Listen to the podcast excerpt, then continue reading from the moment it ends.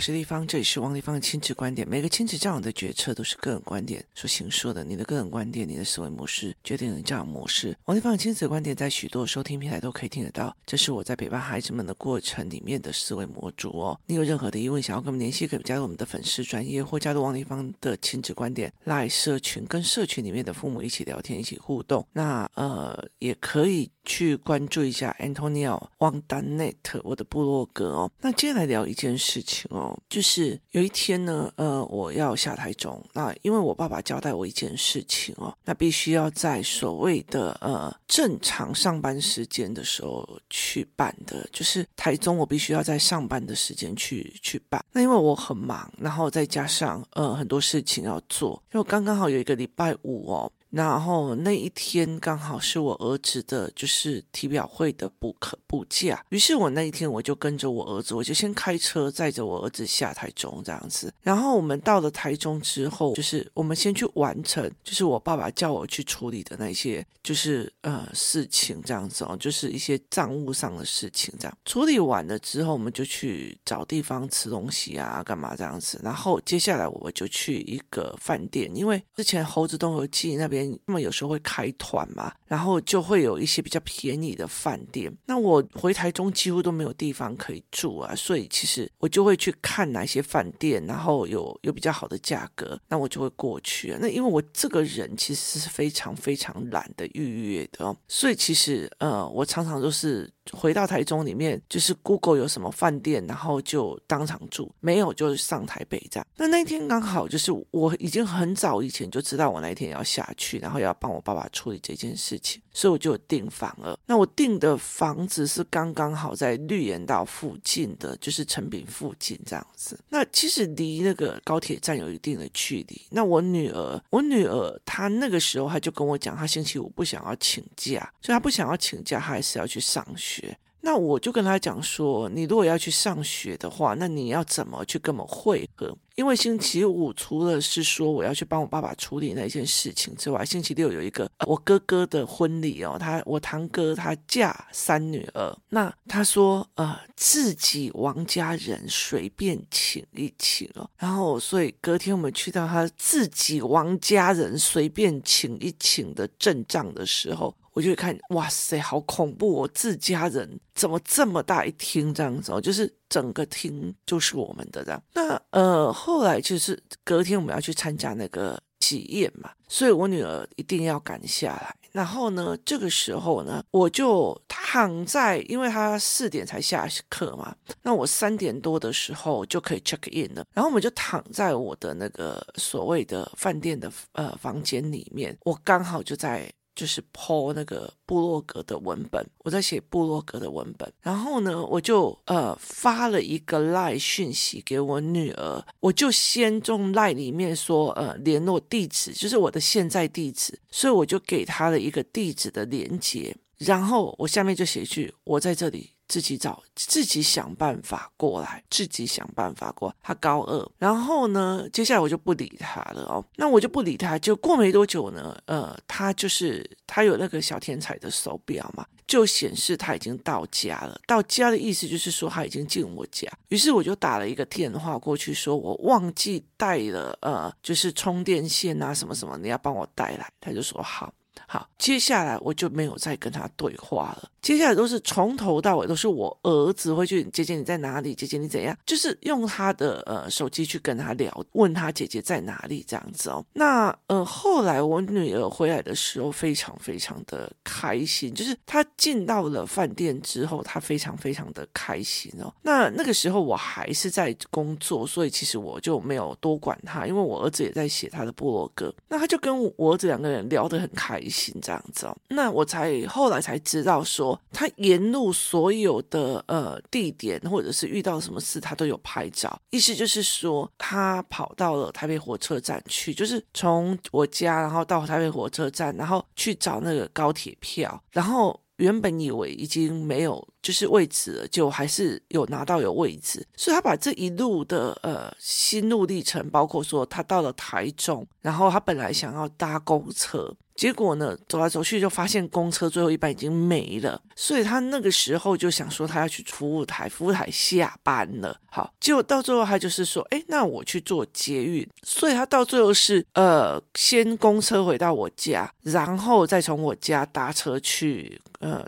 火车站，从火车站，从火车站，然后再搭所谓的捷运，然后接下来就换 U Bike。那所以他还去 Google U Bike 在我的饭店附近附近有没有位置这样子哦。所以他沿路就是也也去吃，也去干嘛，然后拍 U Bike 啊，拍每一个他的动作他都拍了，所以他就把它写成一一个布罗格的文章，在讲他这个冲啊的过程这样子哦。那呃，他就在讲这一些的过程这样，那他就很开心。嗯，这件事情这样，那也也沿路有都买东西啊，干嘛这样过去？以前他曾经自己呃下台中啊，或者是去高雄，那很大部分他都会载着他弟弟，就是有人有说有笑这样。可是这一次是是完全他自己一个人哦，那他就写了这个。然后过了几天之后，他在我家写就是要上传文章的时候哦，他就忽然讲了一句话，就是嗯，我们三个人在工作嘛，然后我女儿就忽然呃隔着我。然后跟他弟弟讲了一句话，说：“弟弟，我跟你说，我从台中这样下去，我妈妈都没有担心我了。你打了五通电话，你都比我妈还更像我妈。”他讲了这句话以后，我就整个脸沉下来，我就看着他，然后瞪着他说：“你为什么会认为我没有担心你？”他说：“你都没有打电话跟我。”我说。对，我没有打电话，没有打任何电话给你。可是你如何判断我没有关心你？哦，那他就说，因为你没有打。好，那我就跟他讲一件事情哦，我其实可以跟很多的妈妈一样，包括你今天几点要坐搭第几班车，甚至我高铁票都帮你买好，前一天放在你包包里面，我都不用让你自己去买高铁。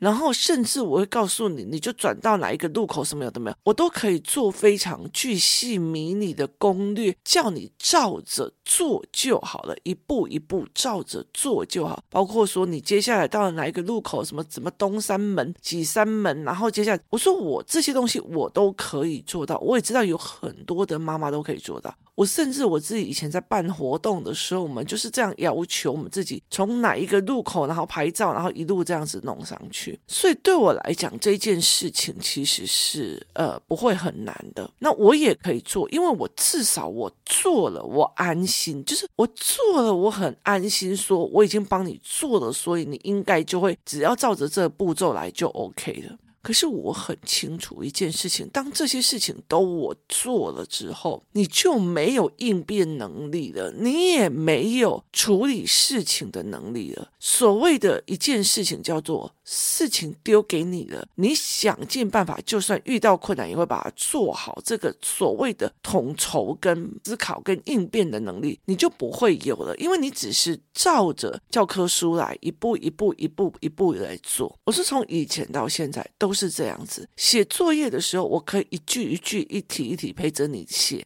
那你一定会很快很干嘛？那你甚至呃忘记写或干嘛，我会把你叮嘱，那不是你要的，就是这会养成了一个没有人讲就不会做的人。我说在台湾太多这样子的人了，你没有叫他不会做，你叫一样他做一样。他没有完整的统筹能力，而且他他们还很脆弱，不能被讲。我说我没有办法去接受这一点，所以我自己很担心你。我当然，你有小天才在这边，我都可以看到你的位置在哪里。我随时都会 Google 说，哎，随时都会去看你的定位，现在人在哪里了？是不是在移动中或在做什么？可是我没有一个个打电话给你，我没有一个个在问你在哪里或干嘛，是因为我想要把这一份的权利交给你了。你不能依照你妈妈说。现在要坐什么车，在那什么车，然后在哪里转车，在哪里干嘛？我说那些东西都应该你自己去闯，自己去踹，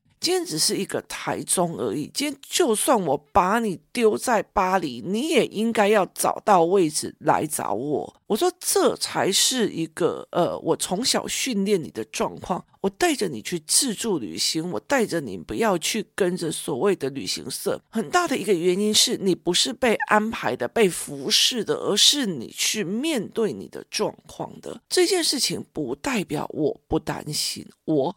很担心，所以我我就跟我女儿讲，你误会我了。那后来其实我在帮认知营的孩子们做一个东西，叫做取决的教案。取决就是说，就是很多的孩子会认为我今天要不要去，我爸爸妈妈不同意，他只有同意跟不同意，他并不清楚父母的脑海里面是在取决的。我今天如果我今天拒绝让孩子跟他同学一起出去过夜，或者是去。参加一个演唱会，我拒绝的，我就是扫兴的妈妈。可是我让他去的，我根本不熟他那一群朋友在干嘛，里面没有半个妈妈我认识的，我会很担心，我会很焦虑。那如果他们发生了什么事情，我该怎么办？就是很多的东西，孩子认为你只是在。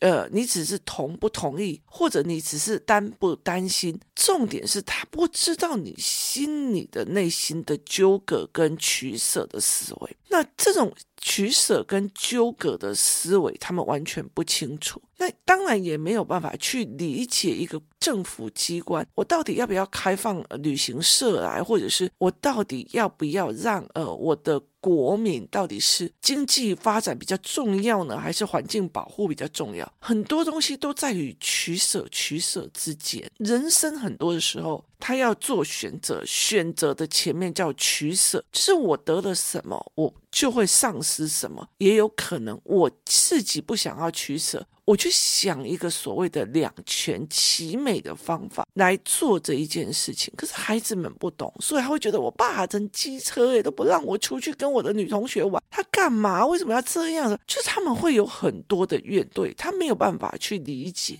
我也一直都觉得我妈妈都不会担心我啊，我出去跟人家玩干嘛，她也都不会担心我或干嘛，有的没有。他我也觉得我爸爸也都不会担心我啊，就是可是你会在后面的时候去了解一些事情，例如说，我觉得我爸爸也不会，我爸以前就是很心硬啊，怎么样有的没有。那后来在跟他几次的聊天的时候，我发现他比我还清楚我制度的陷阱是什么。他还会很呃，在暗示我，或者是在明示我说，你要注意你身边的人或什么样，有的没有。所以在这整个概念里面，他就是会这样子在说。所以很大一个东西，你就会发现一件事情：父母的取舍到底是什么？就是父母在做一件事情的抉择里面，他的天人交战，孩子们不清楚哦，就是。孩子们，他们没有办法去搞清楚这一件事情哦，所以他们只是在觉得说，哦，我现在到底要买玩具飞机比较好呢，还是买玩具火车比较？他在这种取舍当中，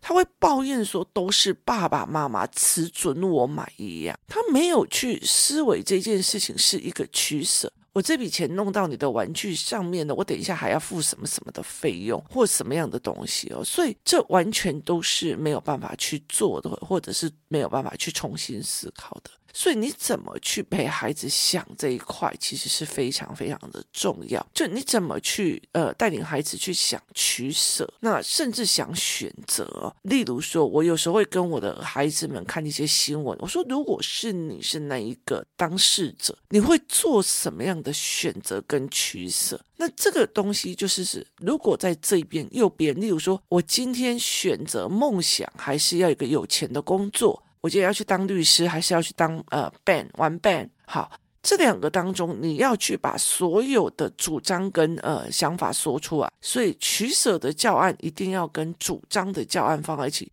我主张什么？为什么？因为当孩子跟你讲说“我不管了，我就是要怎样怎样的”，那叫做情绪发言。可是就跟你讲说：“妈妈，我告诉你，我要跟他去第一件事情，因为。”老师都会管这学校的活动，所以其实不用担心安全，包括保险他都会帮我们嘛。第二件事情，呃，我要跟这一群同学出去，我手上会有带手表，手表上面有急救的功能，然后我还会带手机，所以你其实随时都可以联络到我。第三件事情，呃，我觉得这就是我的国中时段最后的一次了。虽然在呃班上有人排挤我，但是我觉得我可以 handle 得住，他们不至于在这。毕业旅行或旅行的时候怎么样对我。所以你可以用这样子的方式去跟父母谈。当其实一个孩子有办法就事论事的去谈的时候，其实我觉得那件事情就会比较容易过。那其实当然，我也会跟孩子去聊，说有些人是你不值得去跟他谈的，也或者是说你们的语言模式已经定了，所以你去跟他谈也没有什么用。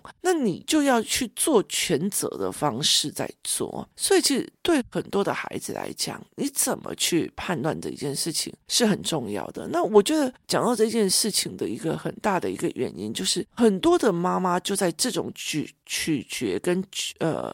概念里面在思考，在偏向。例如说，我现在很想，我现在要把呃，有点想要把我的小孩，就是我儿子，他有一些状况，那我希望不要他尽量不要在台湾就读国中跟高中，因为。呃，内容跟讨论的方式跟什么都其实都已经不太适合他们了，所以我其实有点想要把他带去泰国去上国际学校，比较便宜的国际学校，其他的课我都还可以自己上。那我有点想要一起去做这一块哦。可是我其实很清楚一件事情，我还有女儿，我女儿她接下来会上大学，会有去别的地方，所以我们其实要准备分离。那还有一件事情就是。还有爸爸，就是爸爸已经年纪越来越大了，所以有很多的事情你要去照顾到他的心情或什么的。包括新年的过年哦，我一直在纠葛的一件事情，因为我有两个礼拜的营队，所以这两个礼拜的营队，其实年终以前有很多人在问我说：“那营队是你自己开的吗？”我当然知道有很多的所谓的名人，他开了很多的儿童营队，他只是出来看一下。可是我老实说，从头到尾都是我开的，而且其实很重要一件事。自己有时候几乎都是我一个人在上面撑所有的场子哦。那我其实呃脚不太好哦，所以我的血液循环不是很好，所以我等于这样子一天下，我的脚就会像大象一样肿得很严重这样子哦。所以其实呃没有办法撑太久这样。那所以在我那个概念里面，我就会觉得说，哎，就是有办就办这样子，所以。对我来讲，我就会觉得说，我有一段时间会在考虑说，哎，我要不要回台中，或者是我要不要怎么样这样子，就是有很多的两难。这很多的事情，包括说我爸爸也需要我，我的儿子也需要我，女儿已经快要可以单飞了，所以他其实有很多的抉择是很难。那含这个今年的呃过年的时候，我两个礼拜过后，我没有办法像嘉宾他们，就是马上可以赶快提着行李赶快出国。我没有办法，因为我必须要再休养一段一一一小段时间，我才有办法出去，因为完全没有办法走。如果是两个礼拜这样的课程的话。我必须要躺一下这样子，然后接下来我才有办法去。可是我就一直在思考，那我的女儿跟儿子该怎么办？然后谁陪我爸爸还有我妈妈过年？所以它其实是一个多种的难，就是你其实都一直在做，想要在很多的事情里面把事情取决的非常非常的好。所以这是一个很难的一个过程哦，跟一个思维点哦。所以怎么去看这一件事情，其实对我来讲是一件呃很值得是思考的一件事情。那你有没有让孩子看到你的取决点跟思维点？那有些爸爸妈妈会用讲的，可是我后来会发现用讲的不对，所我就会做的一份的教案，把很多两难或三难、四难的事情，把它呃列表或图表，然后跟孩子们一个一个去讨论。因为那时候事不关己，你的讨论的时候，你就可以用你的思考大量的讨论。那这个东西还有一件事情，就是当孩子在讨论这一件事情的时候，可以很下面的去想他是怎么，他是怎么去思考的，这个人是怎么去思考，他怎么去做取舍的分析跟判断的，这才是一个非常重要的东西哦。其实我常常去思考，就为什么这个妈妈会做这个决定，她是。用什么样的取舍去做的？所以我就会开始很思考去这一件事情哦。例如说，我今天话当然会知道说，呃，你会很担心你老公，就是可能去应酬啊，然后呃，应酬就会有许多妹啊这样子哦。那可是，所以你就是要一直跟着孩老公去应酬。那孩子就把他丢给保姆，那我就一直在思考这两个中间，就是如果有一天这个小孩，这两个小孩养出来的样子已经不对了，就是撩不要给个个不给个冲啥？那你的夫妻感情还可以这么的好吗？这是让，我觉得非常非常有趣的一件事情哦。因为我也曾经遇过一个长辈，她其实就一直很担心她老公会呃乱来，这样就二十四小时跟着，真的是跟着。但是她老公没有乱来，她老公有乱来，请她路边停车，红线请完路边停车加雇车的时候，她上去就乱来了，然后再回来这样子哦。所以她其实是管不住的，就是。他其实管不住，然后后来其实他们也为了就是其中一个儿子去赌博，然后包括离婚，然后包括把他的媳妇打个半死，就是为了这一件事情，其实公就在骂老婆不会尬干，不要尬干，所以后面的都是为了这件事情在吵。所以对我来讲，我就会觉得多，我就会一直在想说，当初这个长辈的取舍到底是什么？他当下会觉得自己的小孩不重要吗？还是他没有办法看到除了长大以外的事情？就是长大以后会变成什么样的可能性？那你有没有办法去思维这件事情？我觉得我自己哦，从以前到现在，我在公诸室里面都从小的孩子，接下来他们五六年级啊，怎样怎样会遇到什么事情哦？那时候都没有人鸟我。然后呢，就几个人，就像高中老师，他就会知道，因为他其实在高中端看到很多的孩子的状况，其实已经已经不行了，所以。对他来讲，他就会很警觉。可是很多人就会觉得，没有，我今天可以安排今天谁有人去接小孩下课就好。他没有办法有意识的去看这个孩子再接下来会怎么样，或后续会怎样，你承担得起还是承担不起？我在取舍的这一个教案里面有做了一个非常大的一个。一个论点就是，这个后果你承担不承担得起？那个取决的后果就是，我今天如果我只是因为要锁住我老公一直在拼他，然后就我的小还没有教好，到最后学欧派克，就是我自己负的担负担负不起这个后果，这才是让我觉得非常非常惊讶的哦，这一个思维哦。那我也曾经遇过那种真的是为了跟老婆或小孩这样。就是帮，就是他们为了夫妻恩爱，然后就是想尽办法去，就是对小孩并不是那么的好。我遇过那种什么害怕爸爸会害怕爸爸会生气，害怕她老公会生气，先扒自己小孩两巴掌的。我也遇过那种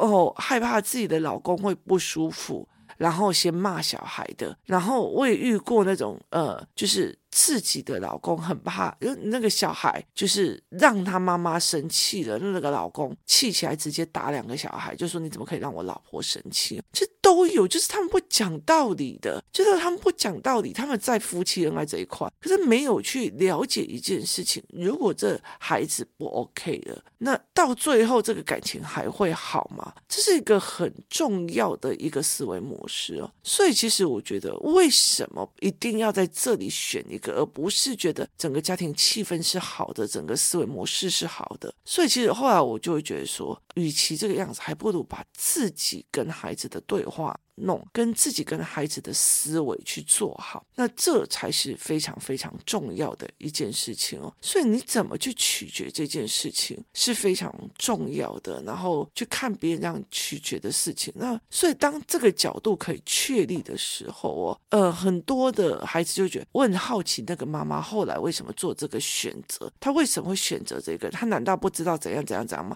他还是怎样的？所以他其实就可以看清楚人做决策背后的立场，跟人最在意的是什么。就是例如说，有些人在意的，像我有长辈在意的是，我不可以离婚了，我接下来就不可以，我不能让别人说我是个离婚的。可是他就，可是她的老公已经外遇的，她还是坚持不肯离婚呢。就她不在意实质，她很在意别人怎么讲她。那有些人就是。哦，那个小孩，我不敢讲啊，我不敢讲啊。呃，等一下，地方会骂我。就后来我会觉得说，你不想要去面对你孩子的问题，你只是觉得当别人指出你孩子的状况的时候，你认为我们在说你教的不好。事实上，我们都在交换情报，说，哎，刚刚你的儿子刚刚做了什么事情，他的思维有点特奇怪。那我们就知道该怎么去调整，该怎么去弄，而不是，哦，我等一下会被骂。就是，那你在意的是你被骂，而不是在意孩子的前程。那我知道了嘛，那就不要做嘛。你了解的意思吗？就是放着，你知道吗？这才是一个最重要的一个概念。那很多的时候，这就是人的取舍，就是。对我来讲，我就跟我的女儿在讲，我说我今天很清楚的一件事情是，我不放手，你不会独立，你不会有能力。所以我当然知道，我那放手是要很有勇气，你会脑海中无限可怕的想象。可是问题是，你就是该放手，你就是该放手，你就是要让他有能力，你不能赖着一辈子。今天谢谢大家收听，我们明天见。